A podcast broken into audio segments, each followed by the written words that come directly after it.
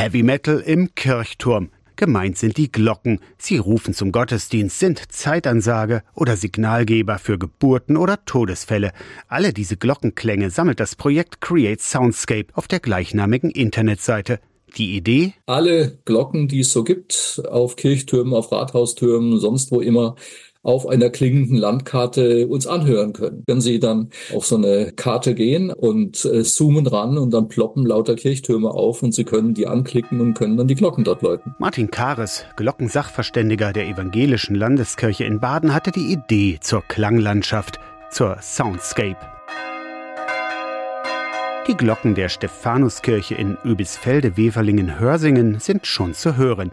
Drei eher kleinere, zwischen 200 und 400 Kilo schwer. Dazu Bilder der Kirche von außen und innen. Mitmachen kann im Prinzip jeder, ob Jugendfeuerwehr oder junge Gemeinde. Wir haben Geschichtsvereine, die sich darum kümmern.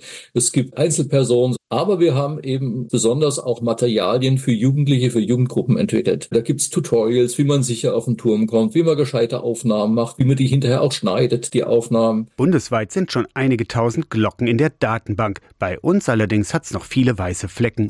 Und da kommt ihr ins Spiel, indem ihr Fotos und Glockenklang bei Create Soundscape hochladet. Also ein paar schöne Bilder von der Kirche oder von dem Turm, wo die Glocken drin hängen, innen und außen. Aber bei den Glocken selbst ganz hilfreich ist, wenn man den Durchmesser bemisst, wenn man gut drankommt, die Inschriften aufnimmt, und dann das mit das Wichtigste sind die Töne. Aber das macht man nicht im Turm, sondern das macht man außerhalb vom Turm, dass man die Töne aufnimmt. Eine wachsende akustische Glockenlandschaft. Create Soundscape aus der Kirchenredaktion Torsten Kessler, Radio SAW.